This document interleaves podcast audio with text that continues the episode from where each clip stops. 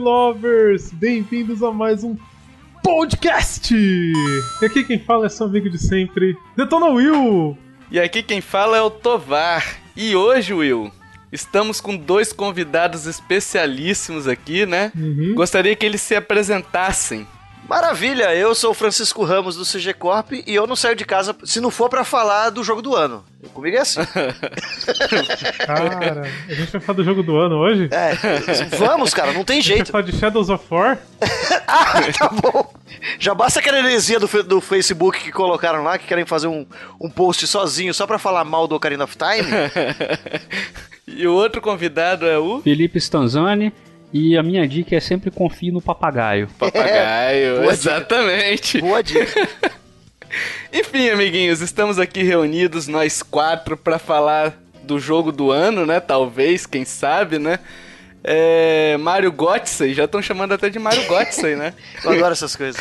Eu adoro essas coisas. Mas enfim, vamos começar a discussão falando um pouquinho da premissa do jogo, né? Como é que ele é, enfim. E aí? É, cara, a, a ideia do jogo principal é que agora o Mario, o chapéu do Mario, assim como no Nintendo 64, ele vai funcionar como uma forma de power-up, mas diferente. No 64, ele tinha os chapéus que davam poderes pra ele, como voar, e agora o chapéu ele é usado como uma ferramenta ou mesmo como uma arma. E é essa a ideia principal do jogo e, e o jogo foi a toda a propaganda do jogo foi feita em cima dessa dessa ideia do chapéu. Ferramenta nada, o chapéu é o capeta em pessoa por cima de todo mundo ali. Tem o melhor nome, né? Shep. Cap. Cap de chapéu, né? Ó, cap de capiroto, ó. Ó, Que é piroto. Na verdade, o cap é de chapéuzinho, porque tudo que termina com y em inglês é como se fosse um diminutivo. Então, aí, ó. eles é por isso até que eles acham engraçado, eles acham bonitinho o jeito que o, que o brasileiro fala o, o inglês, porque, por exemplo, você fala podcast, é como se fosse podcastzinho, entendeu? hum, que bonitinho.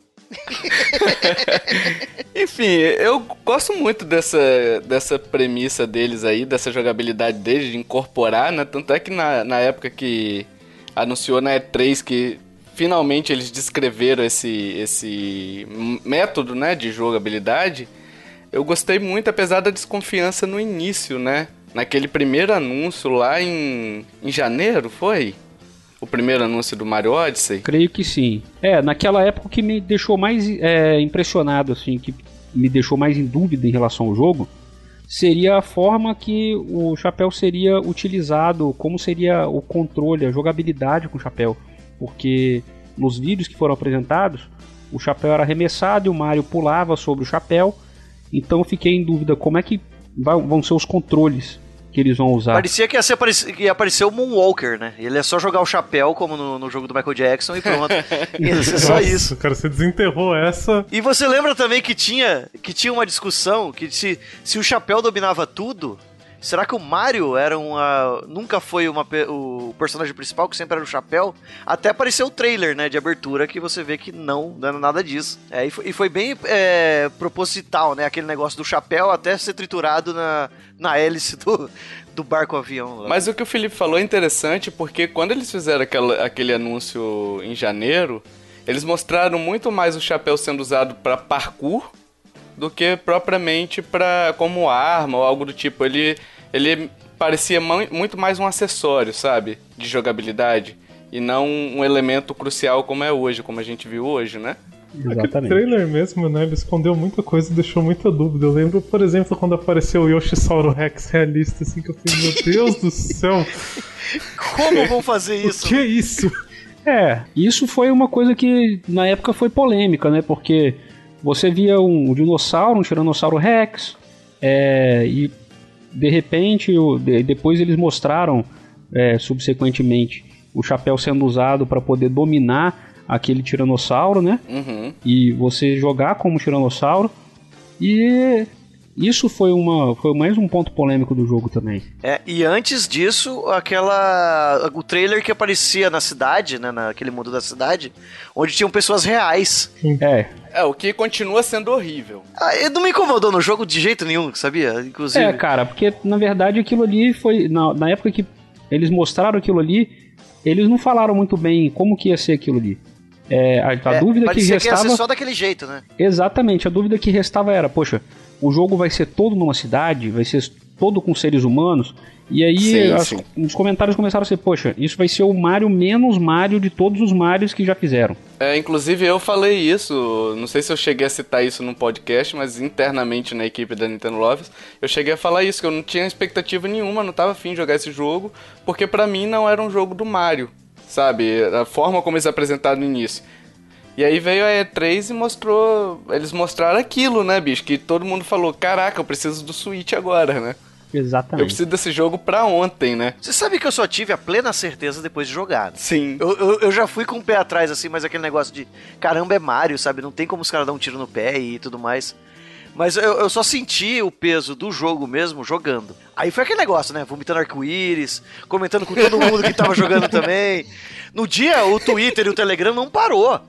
Foi um inferno. O Twitter só tinha foto do Mario. Tava, tava, tava uma coisa de louco. Só tinha print minha lá, né? Muitos do Tovar. Não, o Tovar ficava a cada cinco minutos mandando mensagem falando que ele tava ansioso por causa do jogo.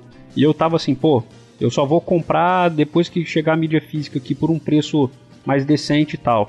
Mas aí no dia que saiu o jogo, o pessoal começou a jogar e tal, e falando que o jogo era maneiro e tudo mais. Aí eu não aguentei. E a África do Sul, como é logo ali, eu fui lá comprar.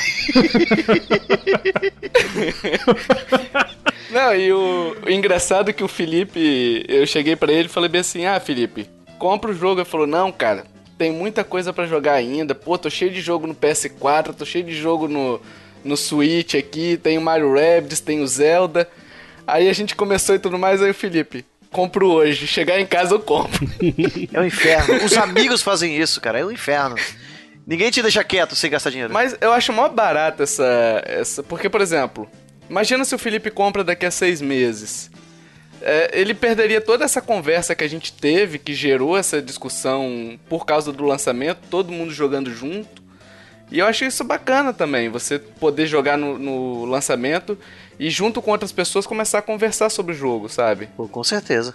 Eu eu só quero fazer uma ressalva aqui, que vocês estão falando de comprar e não sei o que. Eu não tenho Switch, eu não tenho Mario, então vocês estão cuidando do que vocês vão falar que eu não tô podendo gastar. Ah, mas você é um cara. Você é um cara que tem dois empregos, bicho. Ih, olha lá, o pai do Cris. É, Mas meus dois empregos não, não, não é assim não, não é assim não. A gente tá em crise. o pai do Cris, eu vou falar uma coisa pra você. Na E3, eu vou contar um fato que aconteceu com o meu amigo Rafael Ferreira. Quando chegou na E3, a gente tava conversando lá no meio daquela, daquela maluquice que é a BGS, e de repente ele falou assim: Pô, Chico, eu tô pensando em comprar um segundo console. Aí eu falei assim, cara, cara, eu falei, ó, você já tem um Xbox One, você deve, não deve comprar agora um Switch porque tem pouca coisa.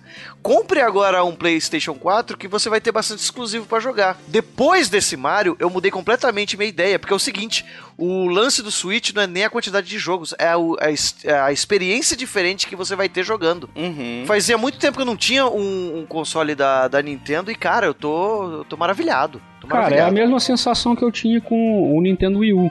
É, porque é, eu tinha poucos jogos, mas eram quase todos os jogos que o Wii U tinha de exclusivos da Nintendo. E todos os jogos eram excelentes. Então eu tinha oito jogos, mas os oito jogos eram excelentes. Então eu não tinha do que reclamar. Ah, então pera lá. Então o Wii U não foi tanto, tanto fracasso como dizem, então. Não, ele foi, uma, foi um fracasso de vendas, mas em relação É. aos jogos, ele teve jogos que foram fenomenais e que eu ainda espero que a Nintendo relance no Switch. Eu também, porque eu quero jogar aquele Star Fox com a galinha. É sério, eu quero. Nossa, aquele Star Fox é muito ruim. Eu ô, quero, Chico. eu quero. Eu, eu vi alguns vídeos. Eu Desista vi... desse sonho, Tem- sério. Não, desista. não, é horroroso, Chico. é Não, não, horroroso. não, não, não, não, desista desse sonho. Tem um canal do YouTube que, que eu gosto muito que chama Cosmic Effect, que é do Eric Fraga. Ele fez um vídeo mostrando esse jogo, inclusive a interação da telinha com o, com o, na televisão, Puta, cara, eu fiquei mo- morrendo de vontade de jogar. Principalmente aquela hora que você muda do cockpit pra, pra visão externa ou de externa pro cockpit. Puta, é excelente, cara. Eu quero jogar aquilo. Pelo menos experimentar e falar mal, mas eu quero experimentar. Mas enfim, o, o Mario Odyssey, voltando aqui um pouquinho, o Mario Odyssey ele é um sucesso de venda, né? E é engraçado até o que o Felipe falou do Wii U com as bibliotecas, que uma coisa a gente tem certeza, né? Que a Nintendo, ela sabe trabalhar jogos como ninguém. Acho que de desenvolvedora, acho que nenhuma, talvez a Naughty Dog faça jogos tão bons, mas a Nintendo é sempre uma certeza, uma garantia de qualidade, sabe? Então, quando veio esse- o Mario Odyssey antes, já ganhando prêmio na Gamescom, já ganhando prêmio de antecipação na E3 e tudo mais, gerou um hype absurdo, né? Que gerou um número de vendas também absurdo. Hoje, muita gente tem o Switch, eu acho que são 7 milhões, né? Do, já vendidos em 5, 6 meses. Então, já tem uma basezinha que não é não é gigante, por exemplo, como uma PS4, até porque o tempo não permite isso tudo, né? Mas já tem uma basezinha instalada e já tá vendendo, já vendeu mais de 2 milhões de unidades, eu acho, não é o, o Mario Odyssey? Eu acho que foi sim. Eu vou até olhar uma matéria da IGN que saiu ontem e tava falando, nessa matéria tava dizendo que o Mario Odyssey tá vendendo 461 cópias por minuto. Meu Deus. é impressionante. Você sabe que um dos jogos que mais venderam no mundo sempre tem uns Marios no meio, né? Sim. Isso é uma constante. Você vê que. Se você entrar no Metacritic, você vai ver que a lista dos melhores jogos tem vários jogos da Nintendo entre os 10. Zeldas e Marios com pau, né? É, de todos os tempos. Assim, eu acho que o terceiro, o terceiro e o quarto lugar são do GTA V. Mas ali no resto é só Zelda e Mario basicamente que a gente tem. É impressionante, cara. E é mais impressionante ainda que a Nintendo conseguiu é, reescrever as duas franquias nesse ano, né? E, e com certeza deixar pelo menos os dois como candidatos a jogo do ano. É, pena que vão perder pro Shadows, mas tudo bem. Não, não, não, não, não. O quê? Como? Caraca, co... ah, meu Deus. Ó, ó, o, o primeiro só deu a surpresa porque era diferente. Cara, eu só não vou, eu só não vou ficar duvidando dessa fala do Igor aí, porque quando o The Witcher ganhou, eu não achava que foi o melhor jogo do ano. E, sei lá, é uma premiação que é muito comercial. Ela vai muito de quem tá bancando pra poder aparecer como primeiro, creio eu. E quem tem força política também, né? Exatamente. É, eu não sei, cara, quem é que vai concorrer. Pra mim, eu eu joguei três grandes jogos esse ano, que foi o Horizon, o Zelda e o Mario Odyssey agora, né? Eu tô muito feliz, cara. O- Eu também. tipo, com esse ano tá muito bom. E sinceramente eu tô muito triste porque eu adorei Horizon e ele foi atropelado. Exatamente. Ah, deixa eu só fazer uma correção aqui que eu tô com a matéria do Engadget. E eles estão falando aqui que o Mario foi- ele vendeu cerca de 463 cópias por minuto. Ou 8 por segundo. Nossa senhora, da Meu é muita do céu. coisa, é né, muita cara? coisa. É muita coisa. É muita coisa. É de se respeitar, puta que pariu. E, tipo, ainda aumentou as vendas do Switch, né, isso? Porque Sim. muita gente tá pegando o bundle dele, né? Bundle, assim, ta- Sim. tanto separado... Não sei se a Nintendo já lançou o bundle oficial, porque ela também tava prevista de lançar, né? Ó, pelo menos eu conheço duas pessoas que compraram o Switch por causa do Mario. E essa semana. Então, isso, tá fazendo, sendo muito relevante mesmo pras vendas. Né? É, já tem o bundle, sim. Tem sim, tô vendo aqui.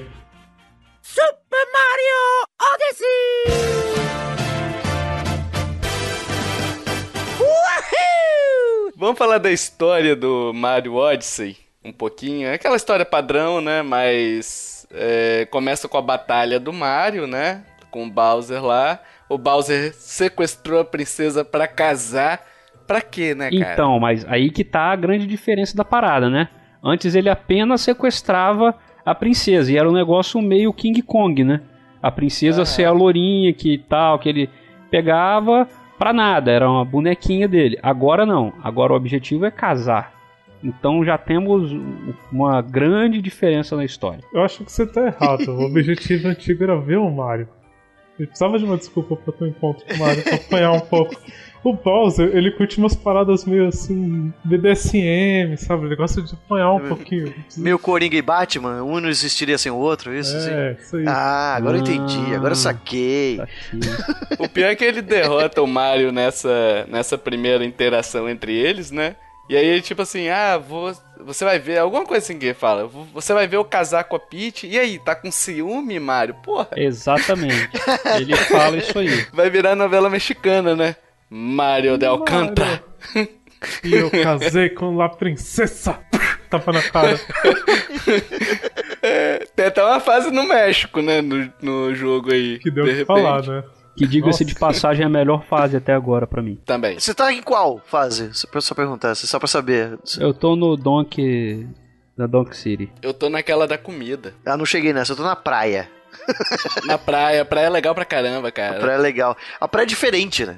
É, a- a- os mundos agora estão mudando a jogabilidade. Não tá só naquele negócio Sim. de vai lá e mata os. Eu tô Os no meu escritório, na frente do computador mesmo. Vocês estão na vocês estão num lugar mó legal. Aqui. Enfim, daqui a pouquinho a gente dá uma passada por, esse, por esses detalhezinhos aí das fases. Então, enfim. e depois, e depois que o Mario briga com o Bowser, e o Bowser fala que vai casar, né? O chapéu do Mario, ele é arremessado de um navio voador que o Bowser tem, e o chapéu bate na hélice, na hélice do navio, e ele é triturado. E aí o Mario ele cai no mundo que é o mundo dos chapéus, que na verdade tem vários chapéus. E além da princesa, o Bowser ele sequestrou também uma chapela, que é a irmã do chapéu, Ah, é verdade. que é a irmã do chapéu Cap que se torna o amigo do Mario nesse jogo. Que o Cap ele pega o chapéu do Mario triturado, ele se transforma no chapéu do Mario, né? Ele res- meio que restaura o chapéu do Mario e ele passa a ajudar o Mario na aventura para que ele consiga resgatar também a irmã dele que foi sequestrada pelo Bowser. O que nos deixa com dois heróis, né, nesse jogo. É uma Exatamente. parada meio uma mão lava a outra, assim. Exatamente. É, pra você me exatamente. Na hora que você que o Mario ele se torna amigo do Cap, é, então o Cap ele é apresentado com, como novo companheiro do Mario. Luigi se lascou, né? Luigi Mas irmão é assim mesmo, né? A gente é amigo, depois vira inimigo, né? Aliás, eu tenho uma teoria. Eu acho que a Nintendo vai lançar uma DLC do Luigi com um chapeuzinho verde possível também. Pode ser. Pode ser, igual fez com o Super Mario U e o Luigi U, né? Enfim, eu queria fazer aqui aproveitar e fazer uma comparação com jogos antigos da Nintendo, né? Porque esse jogo é cheio de resgates, enfim. Mas antes eu queria ler um, um comentário do Jason Min Hong, que fala bem assim: Ah, fala galera do meu podcast favorito de Nintendo. Não joguei e acredito que não terei a oportunidade de jogar- jogá-lo tão cedo, mas assisti algumas gameplays comentadas e concluí o seguinte: ele destaca como mero espectador, né? O jogo parece ser uma versão muito mais bonita e melhorada dos Mario Galaxy de Wii, misturando elementos do Mario 3D World do Wii U e um toque do Mario 64. Isso pra mim é muito bom, só acho que ele é pobrezinho de multiplayer porque é tão bobo quanto o multiplayer do Galaxy. Isso é verdade, cara. Onde o segundo jogador é só uma peça secundária e não muito importante na jogabilidade. Ah, ele espera que tenha um Mario que dê pra jogar com os amigos ou online, né? Visto que a Nintendo agora tá prometendo melhorar o online dela. E fica no aguardo de um 3- 3D World 2. Concordo um pouquinho com os comentários dele, tanto no multiplayer, quanto que lembro bastante o Mario Galaxy, assim, sabe? Também. Eu não vi o multiplayer dele. Como é que é o multiplayer dele? É um jogador é o chapéu e o outro é o Mario. Mas eu acho, cara, que nesse jogo não caberia um, um multiplayer diferente disso, não. Eu acho o seguinte, cara. é, a Nintendo fez toda a propaganda dela em cima do multiplayer do Switch. E o jogo do principal personagem dela não ter foco no multiplayer, pra mim é um erro. O jogo pode estar perfeito e tudo mais, Mas mas, pra mim é um Nunca erro. teve, né, cara? Na verdade, o que teve de, de foco de multiplayer foi no Mario 3D World e nos New Super Mario Bros. E no caso, nos New Super Mario Bros., eles também não foram considerados os principais jogos do Mario nos seus respectivos consoles, né? O problema do desse jogo, Will, quanto ao multiplayer, é o seguinte, cara, que ele é muito mais aberto, por exemplo, do que o, o, tre- o 3D World, que é, são quatro jogadores, né? Uhum. Então, o 3D World ele é muito mais linear, é isso que eu tô querendo dizer. Tipo, os, os dois jogadores vão seguindo sempre o mesmo caminho, não tem muita abertura pra seguir. No Mario Odyssey, você tem abertura, você tem um mundo a explorar ali, né? E você pode ir pra qualquer lugar desse mundo. E aí, tipo, você meio que ficaria um jogador indo pra um lado e outro pro outro. Como é que ficaria isso? É, eu entendeu? acho que a grande, grande lance é o seguinte: é, a Nintendo, quando ela lançou o Mario 64, não tinha ninguém ainda fazendo nenhum jogo naquele estilo, né? Então, é, se eu não me engano, foi o primeiro console mais popular que teve um joystick analógico, né? E a Nintendo usou isso no Mario 64 e ela estava ensinando a gente a usar aquilo ali. É, e era uma coisa ainda um pouco imatura, tanto que o, o, controle da câmera era feito com aquele botão, aqueles quatro botões C, né? Não era um segundo analógico para poder controlar a câmera. E era fixo, né? Você apertava assim e ele ficava no lugar da câmera. É, e algumas vezes você tentava mexer ele e só aparecia um símbolozinho dizendo que não dava para mexer a câmera. E fazia um som também. E mais aí, é, o Mario 64, ele trouxe aquela inovação toda de ser um mundo mais aberto, né? Você não tinha uma linearidade, você podia ir para qualquer lado, entrar em qualquer quadro da parede, né? E dentro das fases mesmo, você não precisava de, de seguir as fases de modo linear. Você poderia ir para um lado e para o outro. E outra coisa que era muito interessante é que eu acho que Mario 64 foi o primeiro jogo do Mario que não tinha tempo. Eu acho que antes disso, talvez o Mario Missing, que era um, um tipo de RPG, mas não dá nem para considerar. Mas ele não tinha contagem de tempo e era um jogo também que, além de ser muito aberto, ele era muito vertical, né? Você subia e descia em todos os níveis. O primeiro, a primeira fase do Mario 64 era uma montanha. O castelo ele era vertical, então você tinha um mundo que ele você poderia acessar ele tanto para os lados quanto para cima e para baixo. E isso era uma coisa muito inovadora. Sabe uma outra semelhança que eu vejo, uma, uma semelhança que eu vejo com Mario 64, Felipe? Você falou aí que é possível acessar os mundos e você tem certa liberdade. Tá certo que, por exemplo, a primeira estrela do mundo do Mario 64 você pegava ela e ela sempre, na segunda estrela pra frente, ela mudava aquele mundo. Entendeu? Então, tipo, a primeira estrela ela transformava aquele mundo de alguma maneira. Uhum. E nesse Mario Odyssey também é a mesma coisa. Você vai seguindo o caminho que ele te dá de início e fala assim, ó. Você pega isso, vai matar esse cara, agora você vai para lá e tudo mais. Até uma forma dele te apresentar aquele mundo como um todo. E depois que você completa essas missõezinhas, ele transforma aquele mundo para você e abre todas as possibilidades de uma vez para você, entendeu? Exatamente. Eu acho que no Mario Odyssey o que a gente tem é exatamente essa liberdade aí e o jogo ele é guiado até um determinado momento. Depois daquilo ali, ele se torna um jogo aberto. Porque no Mario Galaxy o jogo ele era linear no 3D World era linear, eu não joguei o Sunshine para saber como era. E tanto no 3D World quanto no Galaxy, o jogo ele não tinha essa, esse fator de liberdade de ir e vir é, e nem essa verticalidade, muito menos no Galaxy. O Galaxy ele era praticamente um plano, você subia, mas não era, não, não tinha pontos muito altos como você tem no, no Mario 64 e no Mario Odyssey. até esse jeito como ele faz da, das fases, né, de abrir as fases, ele faz diferente em todos os mundos. Isso que eu achei impressionante, assim, sabe? Ele não é igual. Você não vai jogar de novo a mesma coisa em cenários diferentes. Você vai fazer alguma coisa que vai mudar Sim. drasticamente. Por exemplo, até a fase lá do. Na cidade, eu esqueci o nome da, da fase da cidade. New Donk City. É que você joga à noite, né, e tá todo lá invadido por tanques e tudo mais. Quando você chovendo muito, né? É, pois é, aquele clima meio no ar. Eu ia falar isso. Essa, esse começo do jogo parece um filme de gangster no ar, meio é, me lembra um pouco até uma cilada pra Roger Rabbit. É verdade. estilo dos personagens, das pessoas. Verdade, cara. E aquele, aquele bicho do, do, bicho cobra eu já vi em algum lugar, não lembro aonde, mas enfim. Zelda. É, enfim. Zelda Wind Waker tem um bicho igualzinho. Pois é. É, cara, é verdade. Mas o legal é que quando você livra o mundo, fica uma cidade né, viva, com o pessoal andando nas ruas e, sei lá, Sim. uma Nova York dos anos 30 ali, cara. Inclusive tem um festival lá que toca música e se você ficar com o Mario em cima do palco, ele dança, que é uma belezinha. É, uma coisa que eu observei também é que a prefeita da cidade, ela lembra um pouco a Jessica Rabbit. Sim, do- é. Da cilada pra Roger Mas a Rabbit. prefeita é a primeira namorada do Mario, não é? Não sei. É. Tem essas loucuras assim? Não, porque o Mario, antes de salvar a Peach, ele salvou ela uma vez. Foi num dos primeiros jogos dele. Que era, Ah, mas é, mas é a máxima? Quem ele salva, ele pega? É isso? É, Mario sinistro, né? Pois é. Não, mas se eu não me engano, ela era a namorada dele. Tipo, no jogo. Na história, assim, mas depois foi descartado e substituído pela Peach. Ei, Chicão, Chicão, Chicão. Aí a, a Pauline perguntou pra ele: Ah, o que, que você faz da vida? Ele: Sou encanador. E ela, ai, encanador? o Mario Odyssey foi mais uma inovação na franquia, né, cara? Tipo, os elementos que a Nintendo trouxe para esse jogo são fantásticos. Tanto a, a mecânica do chapéu, por exemplo, de você controlar um inimigo ali.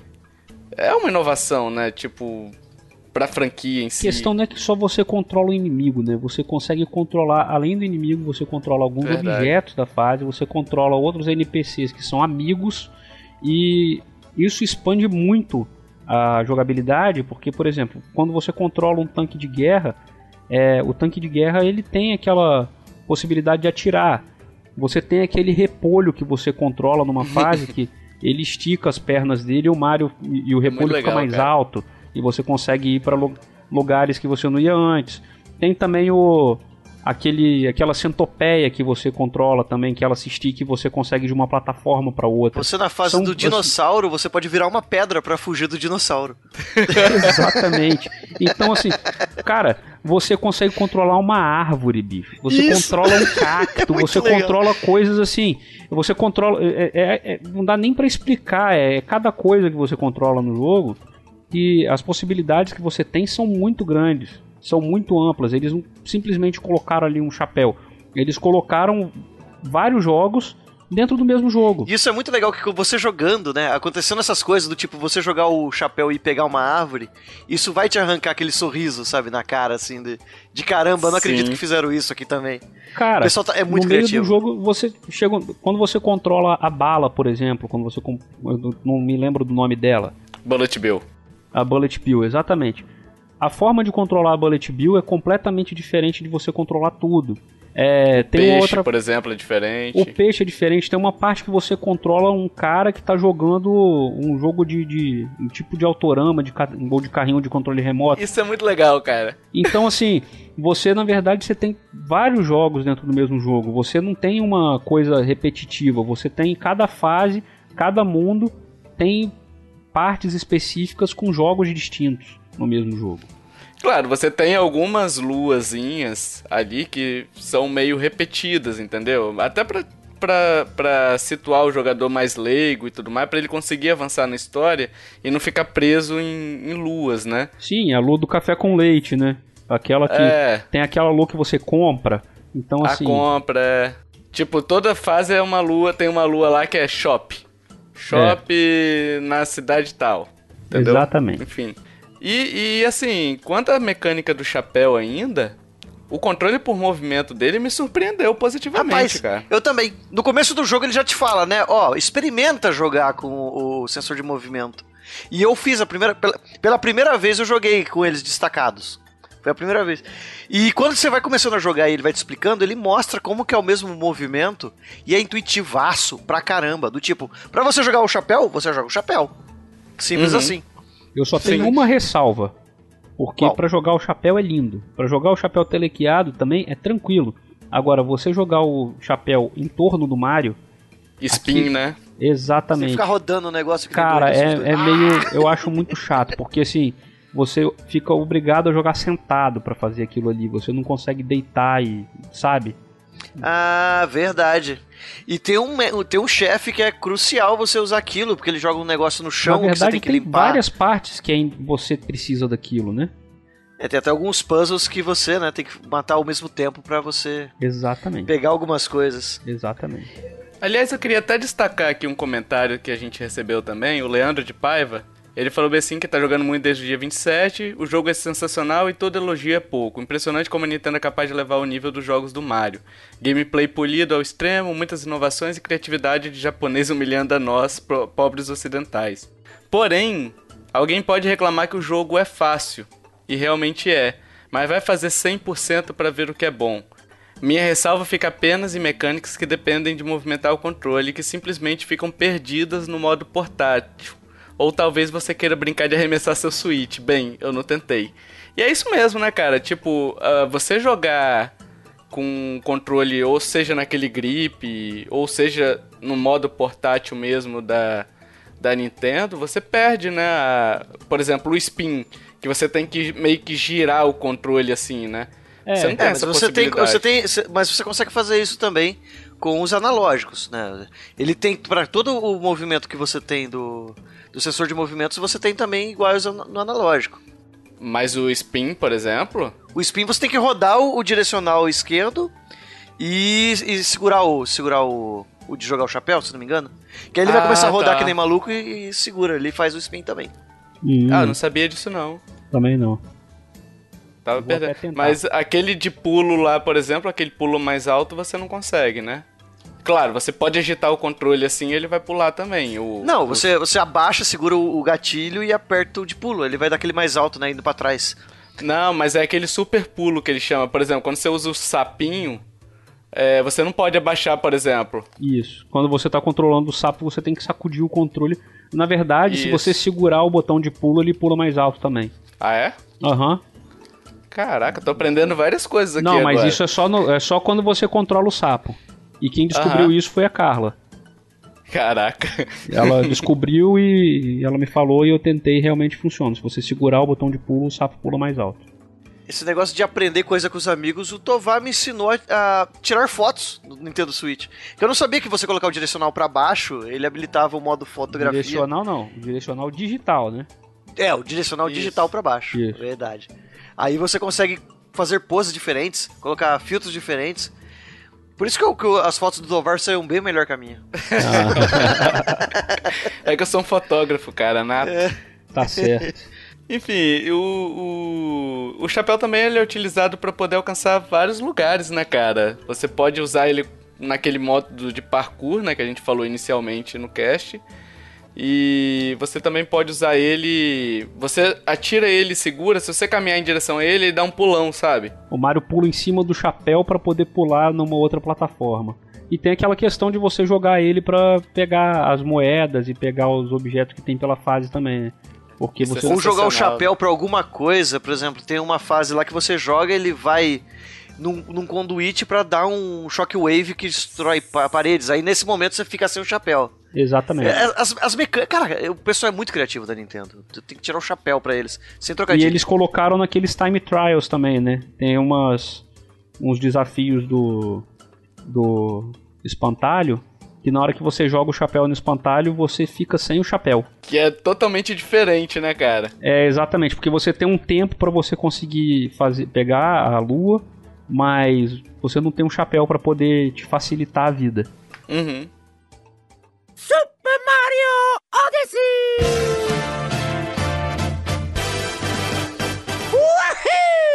Sabe outra coisa também que eu fiquei impressionado que tem no jogo, já saindo um pouco agora do chapéu? Tem alguns canos na parede que você entra e o jogo passa a ser 2D. Sim. E ele brincou muito com isso, com a parte de, de desenhos na parede, ou com relevo do tipo, se tem um- uma rachadura na parede, aquilo vira um obstáculo, ou se você passa de um lado pro outro assim, ah, o negócio continua 2D. Aquilo foi uma sacada tão boa também que, Cara, tinha, que deram. o que me deixou mais impressionado é que, tipo, você tá numa fase e você compra uma roupa nova pro Mario. Por exemplo, na fase do México, você pode comprar um sombreiro e as roupas de mexicano lá. Na hora que você entra na parede e o jogo fica 2D, a música que tá tocando, ela passa a ser 8 bits. E ela passa a- e ela toca exatamente no mesmo tempo, ela continua tocando de onde estava parada. E o Mario, ele é desenhado em 2D com aquela roupa que ele tá. E não importa a combinação da roupa, ele vai ser sempre desenhado em 2D com aquela roupa. E é muito impressionante isso, cara.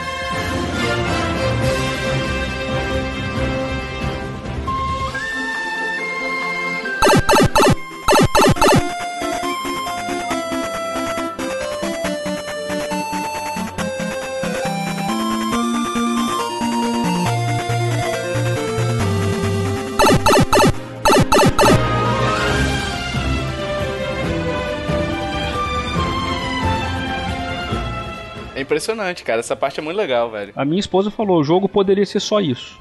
Podia, podia, podia mesmo. É verdade. E voltando ainda um pouco ao comentário que o cara fez, né? Que ele falou que o jogo é fácil, e realmente ele é fácil, mas ele tem uma coisa que faz muito tempo que eu não tinha, assim, que é. Assim, as coisas da Nintendo são extremamente intuitivas, né? Você faz Você pensa assim, eu quero fazer isso, você vai lá e faz.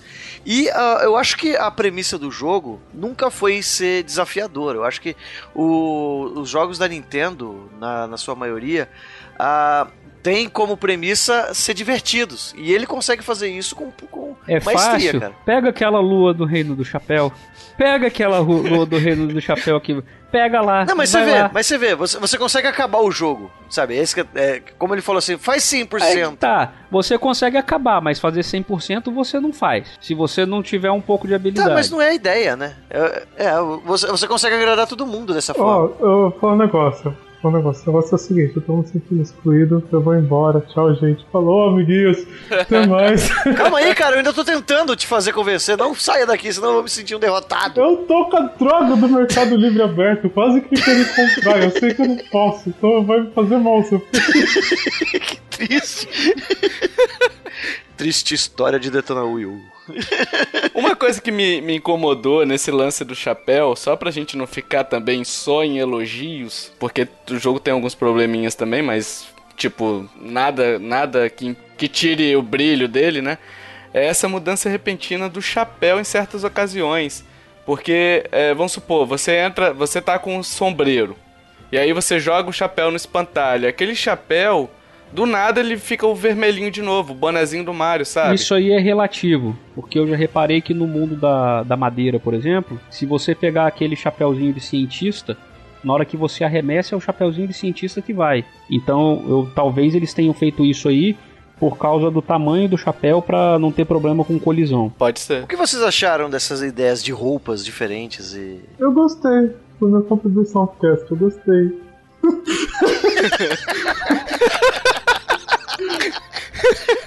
Eu achei muito maneiro porque não foi uma coisa gratuita, né? Então, por exemplo, na fase do mundo da areia, tá tendo uma festa e a festa é mexicana. Então, o Mario, para entrar na festa, ele tem que estar a caráter. Então, você só consegue entrar na festa depois que você tá com a roupa de mexicano. E para você comprar a roupa, você tem que ter pego as moedinhas específicas de, da fase para comprar a roupa, que são cada fase tem suas moedas. E para você pegar essas moedas nem sempre é fácil. Então você tem que, antes de conseguir fazer isso, você teve um desafio. Então as roupas elas não foram colocadas ali de uma forma gratuita, aleatória. Foi uma coisa que teve, que eles eh, tentaram agregar no, no enredo do jogo, na jogabilidade mesmo. E o esquema de contar vidas como GTA Style? Você perde dinheiro quando você perde a vida. O que vocês acharam disso? Eu gostei, cara, porque, assim, é um jogo que você morre bastante também. Sim, É um jogo que você morre muito, sabe? Principalmente pra gente que não quer sair de lá sem vendo aquela moeda roxa lá longe e não saber como pegar, né? exatamente. Esse é um inferno. E aí, tipo assim, imagina, por exemplo, você tá lá no, no final do mundo, você teve que subir um monte de coisa, e aí você morre da game over e você teria que voltar no início da fase, sabe? E aí andar todo aquele caminho de novo, até o final lá, subir tudo de novo, sabe? É muito frustrante. É, e isso foi uma coisa que eu achei muito bom também. Quando você passou numa bandeirinha, aquela bandeirinha ela passa a ser um, um checkpoint para você fazer fast travel.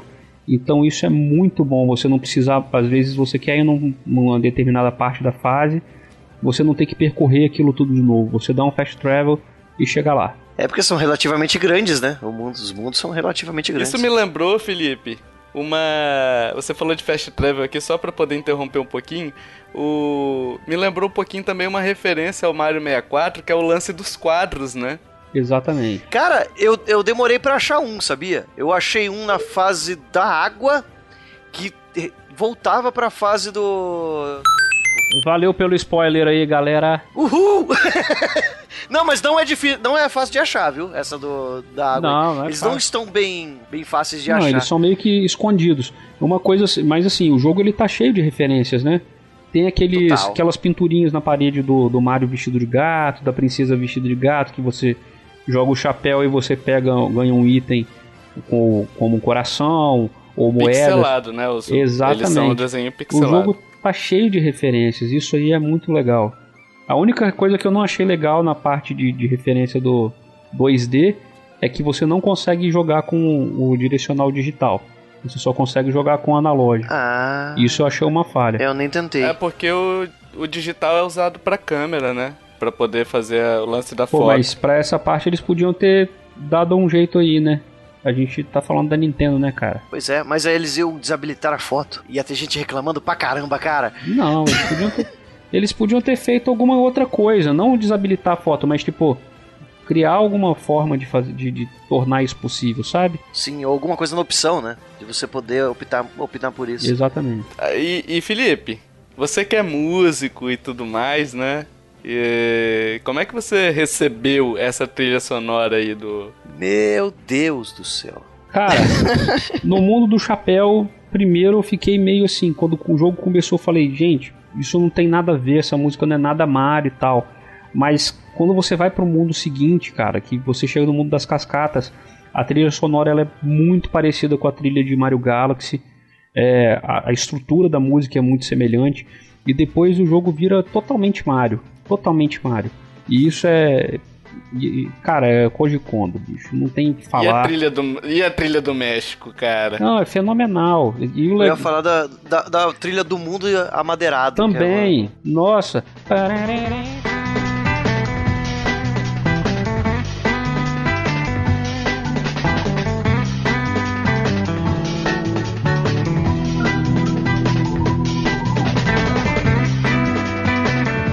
Cara, uma coisa certeza desse podcast é que vai ter só músicas maneiras tocando de fundo, né? Ah, eu, eu espero que sim, né? Depende do nosso editor aí, mas a remuneração dele a gente tem que verificar se tá sendo bem paga pra ele poder colocar a coisa direitinho. É, quanto à trilha sonora, é a primeira vez que a gente tem também uma música cantada, né? Do Jump Up Superstar. É no festival? É, no festival e a música do trailer também. Quer ver? Eu vou passar pra vocês aí o, o Galera, tema. seguinte.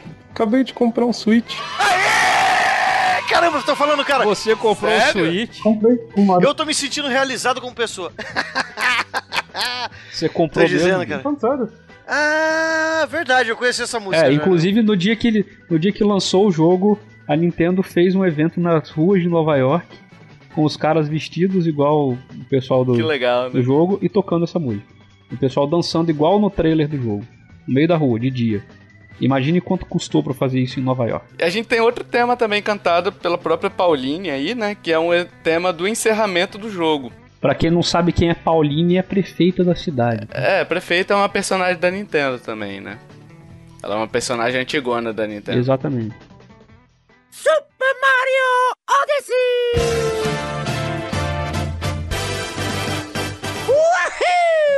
tô meio triste, que eu já tô com aquela impressão de que eu já tô quase acabando o jogo, sabe? Tá nada.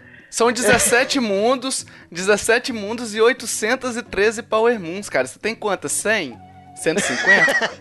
Não, eu, se- são 17, eu acho que eu não tenho nem 10 mundos abertos ainda. Então, Então, fico é. feliz. E cara, quantas vezes na minha vida eu rejoguei Mario 64? É porque eu fiquei eu fiquei esperando muito tempo pra ter um Mario 64 remake pra eu jogar novamente. E porque assim, o Mario Galaxy, ele é muito bom, ele é muito legal, o Mario 3D World é muito legal, mas cara, o, o que eu tenho com o Mario 64 é, é muito maior do que todos os outros Marios. Então agora que É. veio o Mario Odyssey, eu tenho novamente a mesma sensação que eu tinha jogando Mario 64. Pra mim foi um.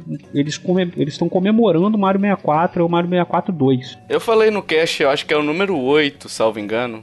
É isso mesmo. Ah, eu falei que o Mario 64, pra mim, ele é o melhor de todos os Marios, incluindo o 3, o World e tudo mais. É, é minha relação com o jogo, tá? Então, claro, tem ouvinte que pode achar que o Mario 3 é melhor e ele tá no direito dele. Mas pra mim é o melhor jogo do Mario, era o melhor jogo do Mario até hoje.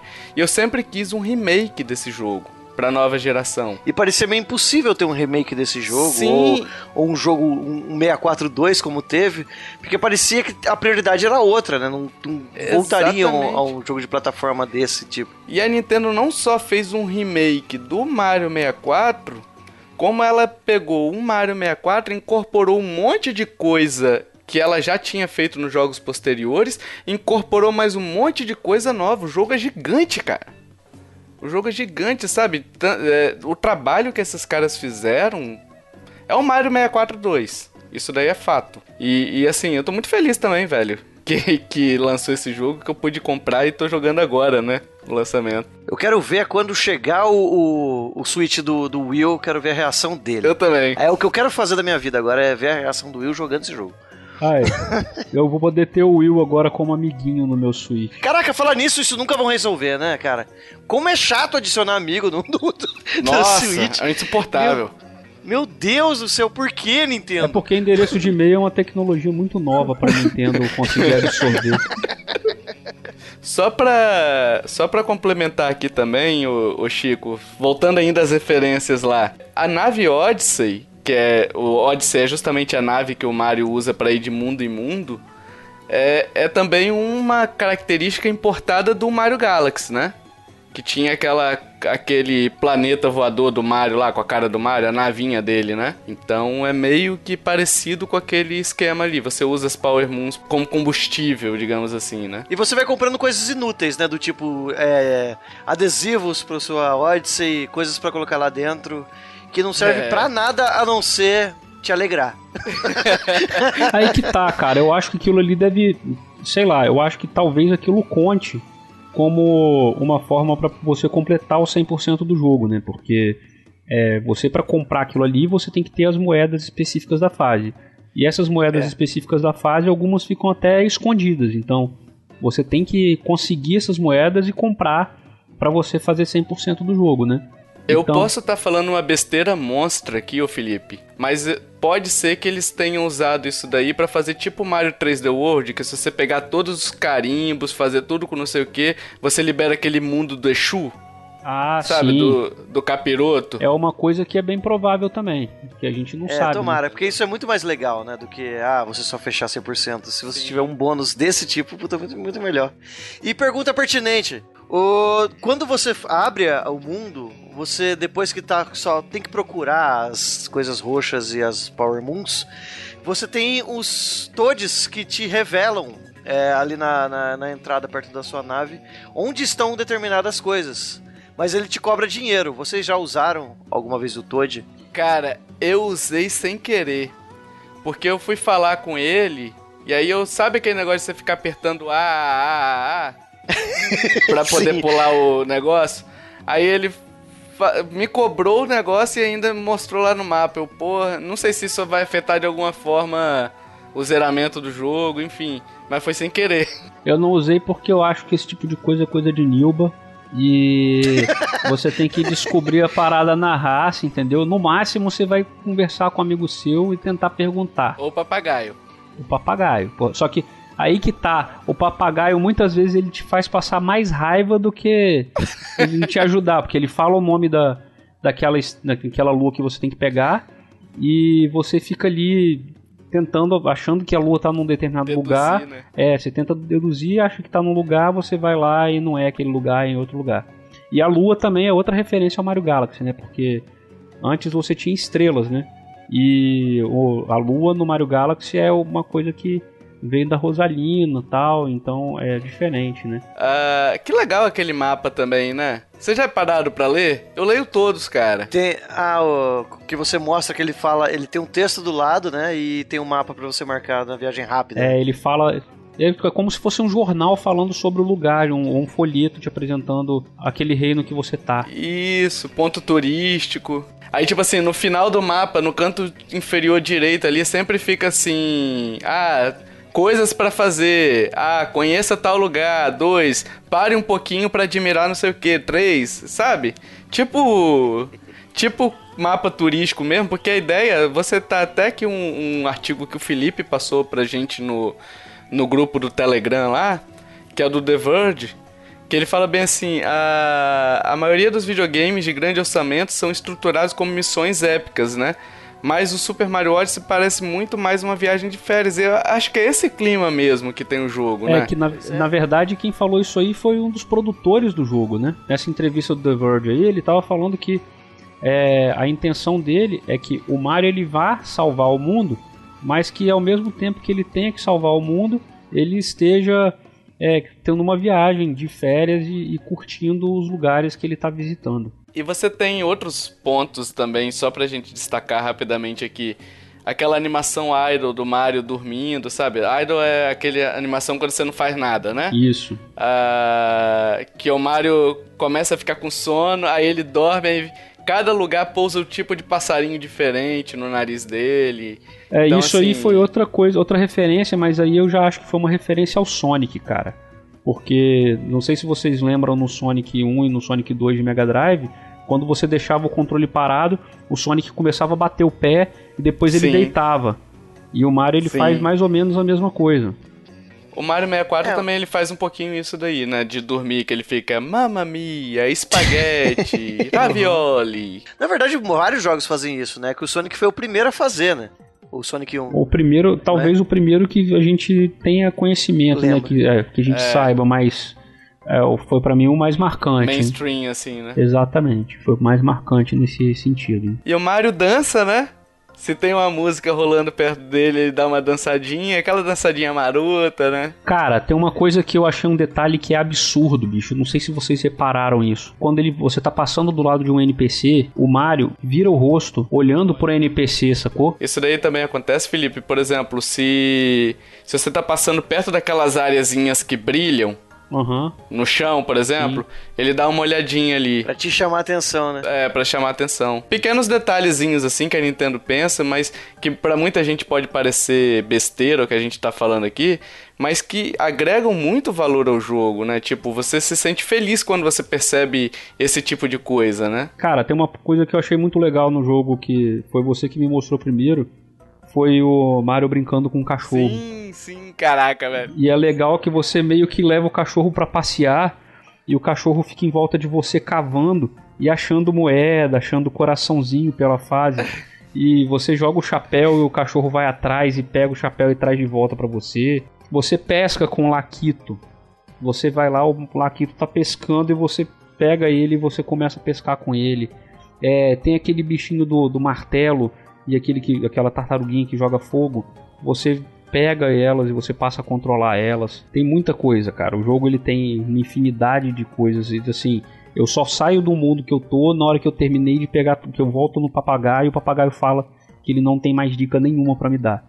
Ou seja, todas as estrelas principais do, daquele mundo, eu já peguei, pegou. porque você sempre vai ter que voltar lá depois, porque conforme você vai andando tem umas estrelas secretas que vão sendo liberadas, né? A gente tem também o, o, o Capitão Toad lá também, né, no, no jogo lá. Coisa que surgiu no 3D World, né, o, o Capitãozinho. E até incorporaram a musiquinha, né, quando você acha ele, toca aquela musiquinha do Capitão Toad mesmo, do que lançou do Wii U, né. Cara, na hora que tocou aquela flautinha. Eu falei, ah, não é possível, bicho. Ainda me, me veio uma esperança de que fosse abrir um labirintozinho do Capitão Toad pra gente poder jogar. Podia ter pelo menos um, um easter eggzinho, alguma coisa ali pra você jogar uma dessa, porque é muito legal. Quando, a quando eu achei o primeiro, o, o Toadzinho lá, o Capitão Toad, eu falei bem assim, pô, eles não botaram esse minigame também aqui pra gente jogar, né? Seria legal, né? Tipo, embaixo do terreno ali, ele explorar ali embaixo do... Por exemplo, embaixo do, do deserto, né? É, cara, e outra coisa que eu acho que é bom a gente falar também são alguns personagens que apareceram agora, igual aquele Jax, né? Que é o. Sim. que é um- uma esfinge que é um, um táxi e, vai- e sai andando descontroladamente. e o legal é que a personalidade é muito engraçada, porque você põe ele na frente de uma outra esfinge e ele fala: Ah, muito obrigado por você me trazer para visitar minha- meus familiares. Então, isso é muito maneiro, cara, na hora que você tá É muito legal. jogando com o bichinho. Super Mario Odyssey! Vamos pra nota então? Sim, Eu acho que ele devia ser jogo do ano. Por conta dessa, dessa, dessa situação, da, da, da, da diversão, da coisa, do efeito até nostálgico que ele traz, sabe? Da, que, que, queira ou não, por exemplo, essas coisas que vocês falaram do, do Mario Galaxy, que é um jogo que eu não joguei, eu não peguei porque eu não tinha essa referência, né? Uhum. Mas pra vocês serviram e foi legal, não foi? pô, muito. Então Pô. isso, é um, então isso é um ponto positivo. Então, mesmo pra mim que não tive o negócio de me divertir, pra vocês se divertiram mais ainda. O jogo tem essa premissa de diversão absurda ou de você fazer o 100% e pegar a lua que tá lá no, no, no mundo do chapéu, que tá longe pra caramba, e eu não faço nem ideia como pegar aquilo lá. Então, por esse motivo, cara, jogo do ano, sem dúvida. Ah, cara, eu acho que, além de tudo, ele é um jogo que ele foi feito pra atender um público novo e também pra atender o público que tem aquela nostalgia como eu do Mario 64, entendeu? Porque eu realmente esperava um jogo na pegada do Mario 64, com a mesma liberdade, com o mesmo mundo aberto, e finalmente eu tive esse jogo agora com o Mario Odyssey. É, o, o, o Sylvester Silva Nunes aqui, ele pediu pra gente até fazer esse comparativo que o Chicão já até fez aí, é, pedindo pra comparar pra quem vai ser o, o jogo do ano, né? Se é Mario Odyssey ou Zelda. Cara, eu acho muito difícil, eu não queria estar na pele de quem vai escolher. Se for escolher por mérito mesmo, se for por mérito, se não for só uma decisão política, enfim, pra mim esses dois. Pra mim são os dois mesmo. É, e eu não sei te dizer hoje qual que levaria. Eu tenho uma tendência maior pro Zelda pelo impacto. Porque assim, o Zelda tem aquele negócio de. Ah, você vê aquela montanha lá na caixa prego, você pode subir nela e tem coisa pra fazer ali. Entendeu? Então, são dois jogos fantásticos, enfim, pra mim são dois, dois parelhos ali, qualquer um que ganhar vai ser bom, sabe? É, agora, quanto ao Odyssey, cara, eu tava até falando com o Felipe em off antes do cast. Esse, é, ele é um jogo que mescla nostalgia, como o Felipe falou, mas ele também é um jogo muito moderno, né? Então, é um jogo muito arrojado, assim, tem várias coisas, várias opções pra você fazer, pra você jogar, enfim. Então, cara, por tudo isso, velho, pra mim, eu dei nota 10 pro Mario 64, eu daria 10.1 pro Mario Odyssey, sabe? É, eu acho que o Mario Odyssey merece 10, o Breath of, of the Wild merece 10, mas se eu fosse escolher o jogo do ano, eu acho que eu ficaria com Zelda. Mas assim, por uma diferença de um cabelo de sapo, entendeu? Mas assim, Uhum, eu também. porque o Zelda ele tem uma, eu acho que ele tem um, um pouco mais de história, tal, é um, ele é um jogo maior, né? Mas assim, o Mario ele perde por muito pouco em relação a isso e pra mim são os dois melhores jogos que eu joguei esse ano. Na verdade, os últimos 10 anos é difícil falar de algum jogo tão bom quanto esses dois aí. Eu acho que o jogo merece um 10. Acredito em todas as palavras que foram ditas. Will, Will, Will. Só pelo fato de você ter comprado o Switch, esse jogo já merece 10. Verdade, verdade. Esse podcast merece 10. Aê! Esse podcast merece 10. Desse jeito que você falou, que o, que o Felipe falou do Zelda, eu não acabei o Zelda ainda, né? Eu tô ainda jogando, eu deixei ele um tempo parado. Voltei há pouco tempo antes que o Mario atropelasse ele e eu parasse de jogar completamente, só jogasse Mario. Eu, eu tô até preocupado, depois eu fiquei pensando nisso, se a gente não tá com esse hype do, do Mario, porque ele tá sendo agora o jogo jogado pela gente, por isso que a gente tá nesse, nesse fervor de que ele vai ser mesmo o jogo do ano, e atropelar o, o Zelda. Então acho que os dois estão merecendo muito o jogo do ano, com certeza, como você disse, mas eu ainda não tenho uma opinião muito formada de qual seria o jogo do ano. Por conta dessas, desses dois fatores que eu coloquei. Eu votaria no jogo do 99 vidas. É o melhor jogo do ano pra mim. Só pelo impacto social que ele causou. É, discussões acaloradas. É, muitos, muitos, ca- é, muito calor. Temperatura alta, mil graus. Enfim, a gente não chega numa decisão assim, porque são dois jogos espetaculares aqui. Como o Felipe falou, o Zelda ele tem as suas vantagens, assim como o Mario é, tem um fator replay maior do que o Zelda, porque o Zelda é gigante. Então provavelmente vai demorar muito mais tempo pra você rejogar o Zelda do que. Se bem que eu tô pra rejogar agora, né? Não posso falar muito, não. Menos seis meses depois já tô com vontade de jogar de novo. Mas enfim, é, os dois têm suas vantagens é, que, que acaba pesando na balança e equiparando os dois, né? Então, assim, o, o, o bacana é que esse ano 2017 a gente pôde jogar esses dois jogos, que são releituras do, de grandes clássicos, né? E além disso, teve outros jogos também no universo gamer aí que, que deram o que falar, né? Horizon. Esse ano vai ser bem complicado.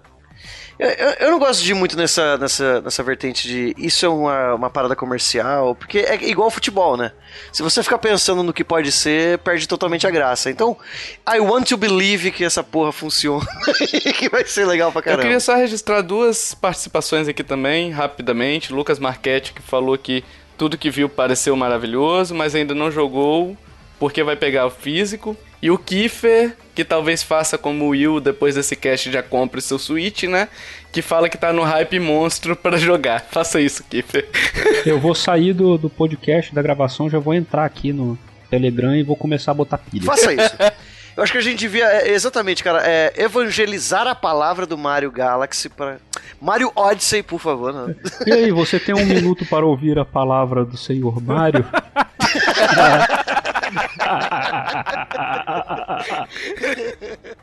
Super Mario Odyssey!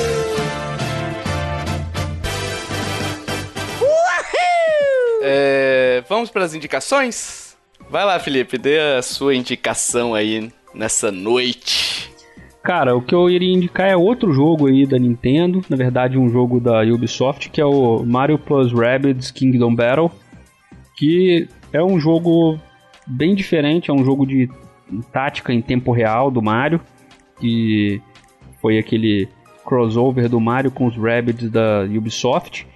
E cara, é um jogo que é fenomenal, é muito legal porque ele é um jogo de estratégia e você tem várias armas, várias coisas, várias formas de você conseguir alcançar os objetivos nas fases. E eu achei um jogo muito bem feito, apesar de não ter sido um jogo feito pela Nintendo, ele tem todas as características de gráfico, de música e estilo que a gente já está acostumado do Mario. E é um jogo fenomenal, vale muito a pena. É nota, para mim ele também é um jogo nota 9, 9,5 e, e vale muito a pena, um dos melhores jogos do Switch. É, quem tem um Switch pode comprar o jogo que é muito bom. É, eu nunca joguei nenhum Rabbit, né? O, e ele também tem esse lance de ser engraçado, né? O, a série do Rabbit. Sim. É, e tanto é que a, o pouco que eu vi do jogo foi algumas piadas até legais, assim. Ele mantém esse ritmo de piadas boas pro resto do jogo? Sim, é o jogo não? inteiro, porque os Rabbids, eles são meio que parecidos com aquele estilo dos Minions, né, da, do desenho dos Minions, e eles são um pouco é, desastrados e desajeitados e tal, e o jeito que eles têm para resolver as coisas são os jeitos mais fuzzy, bizarros de todos, sabe? Então é- isso é muito engraçado no jogo, entendeu?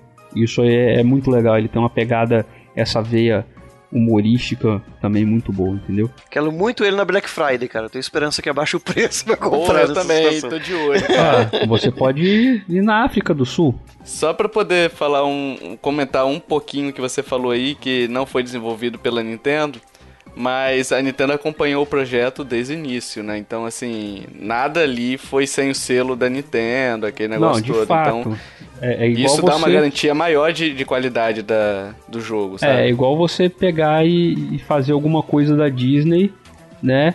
É, sem, a, sem a Disney. exatamente. Você sempre vai ter. Você vai ser sempre, tem sempre ali o, um aval, né? Eles vão sempre analisar, porque você botar a mão no Mickey é a mesma coisa, né? A Nintendo não deixaria você botar a mão no Mario sem que ela desse toda a supervisão, né? É porque o Mario ele, ele transcende até a figura dos videogames, né? Então, assim, não é meramente mexer num videogame, ele tá mexendo num símbolo cultural japonês ali. É, Então você tem todo o cuidado. É, tanto é que o, o primeiro-ministro do Japão veio anunciar as Olimpíadas vestido de Mario, É, né, cara? não é qualquer fantástico, coisa, né? não. É exatamente. fantástico. Quem É. diria que eu ia ver isso na vida? E assim, e a questão é que a Nintendo demonstrou que ela tem uma grande confiança na Ubisoft para ter desenvolvido o jogo, né? Tanto Sim. que quando o jogo foi anunciado na E3, o diretor do jogo ele foi apresentado, ele estava sentado na plateia, né? E o Miyamoto pegou e falou é, que confiava nele e tal, e o diretor do jogo até chorou na hora da apresentação.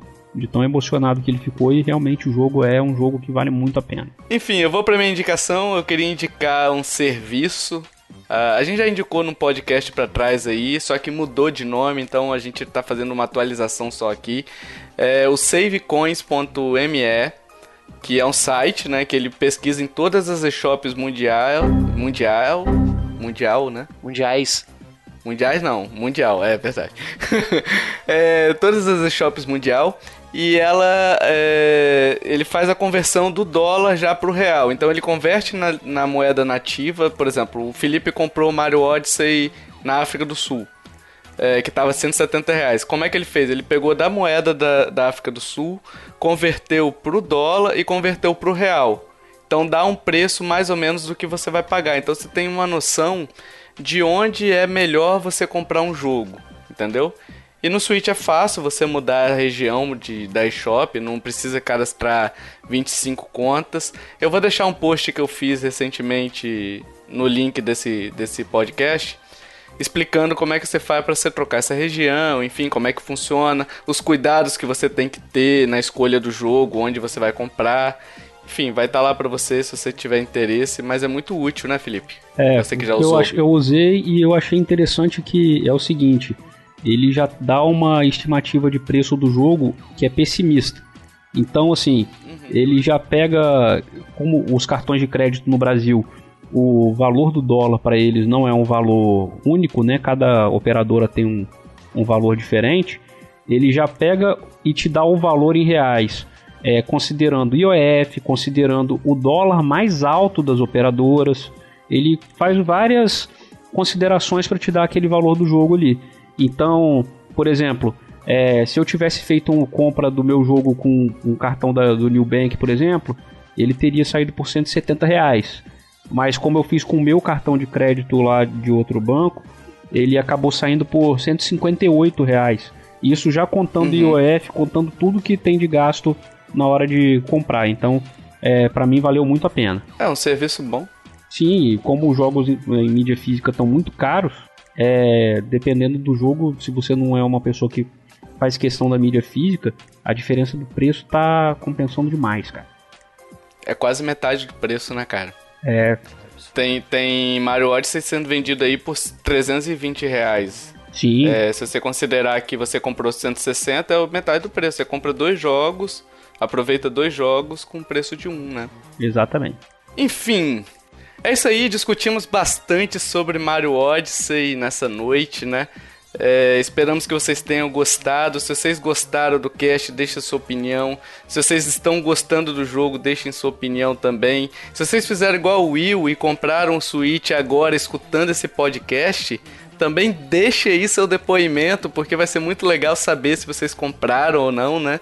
Enfim, a gente tá pedindo um review no, no, no iTunes também, né? Que para quem tem os acessórios Apple lá, os dispositivos Apple, é, procura a gente lá no aplicativo de podcasts, tá lá Nintendo Podcast.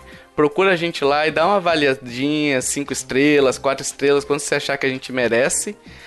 É, a gente pede cinco estrelas, né? Porque ajuda a divulgar. Mas se você não achar que a gente merece, dê a estrela que você achar que a gente merece. Pra você que já acompanha a gente há muito tempo, é, você sabe que a gente tem uma galeria de arte, uma área de reviews que você pode fazer um review de um jogo que você tenha curtido muito.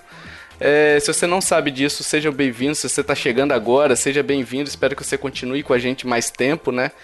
E, e que a gente possa fazer sempre um cast melhor para você.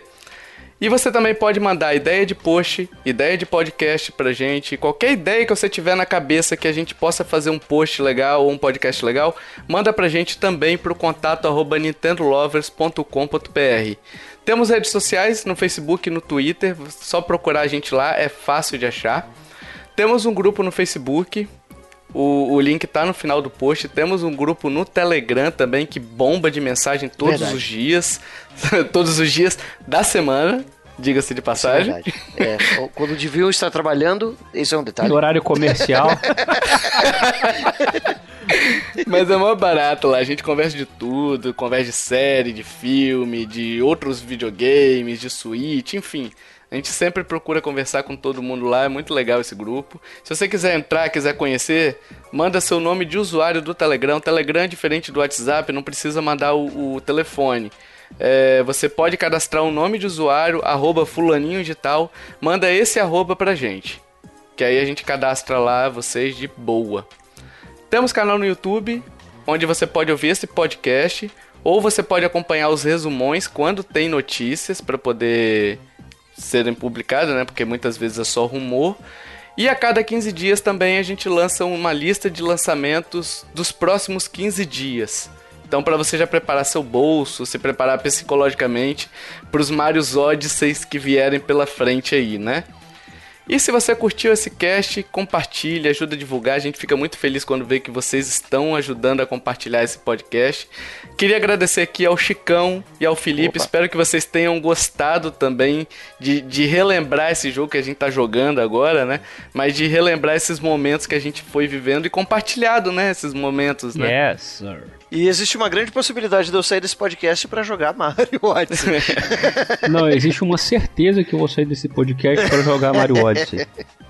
É porque falar dele dá mais vontade de jogar, né? É, é tenso. Impressionante. E não custa lembrar, o Chicão tem o podcast CG Corp, que é muito bom. Eu adoro esse podcast, eu gosto muito mesmo. O Chicão sabe, eu acompanho sempre, participo sempre. E, e sou ouvinte lá também, né? Verdade, então... o CG Corp é onde falamos de pessoas e videogames, recebemos convidados lá quase todos os programas. E para falar disso, ou assuntos variados, ou ainda algumas entrevistas com jornalistas, desenvolvedores. É um podcast bem legal. Para quem não conhece, cgcorp.com.br. O Will já esteve lá, a gente já anunciou algumas vezes. O Will Verdade. fez um podcast espetacular lá, recomendo fortemente que você escute. Sobre é, vícios? Sobre vícios. O Will é psicólogo, né? Então ele falou um pouquinho sobre vício de videogame. E foi muito legal, foi muito esclarecedor esse podcast, né? Beleza. né? Eu também já estive lá, mas meu, meu, minha participação foi mais modesta, sim. E o Tovar ainda não sabe, mas daqui a um mês ele vai estar lá no CG Corp também. Olha aí, ó, tô sabendo agora.